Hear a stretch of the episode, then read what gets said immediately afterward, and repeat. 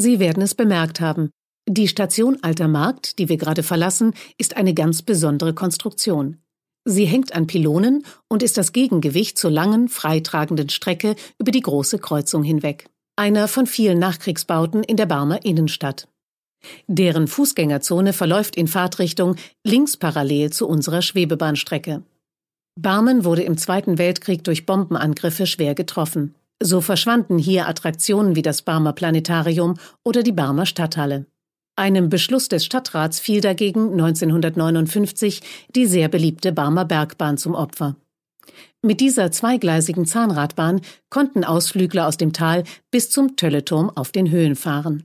Übrigens, wenn Sie an der nächsten Station aussteigen, stehen Sie am Beginn der Barmer Haupteinkaufsmeile, dem schnurgeraden Wert.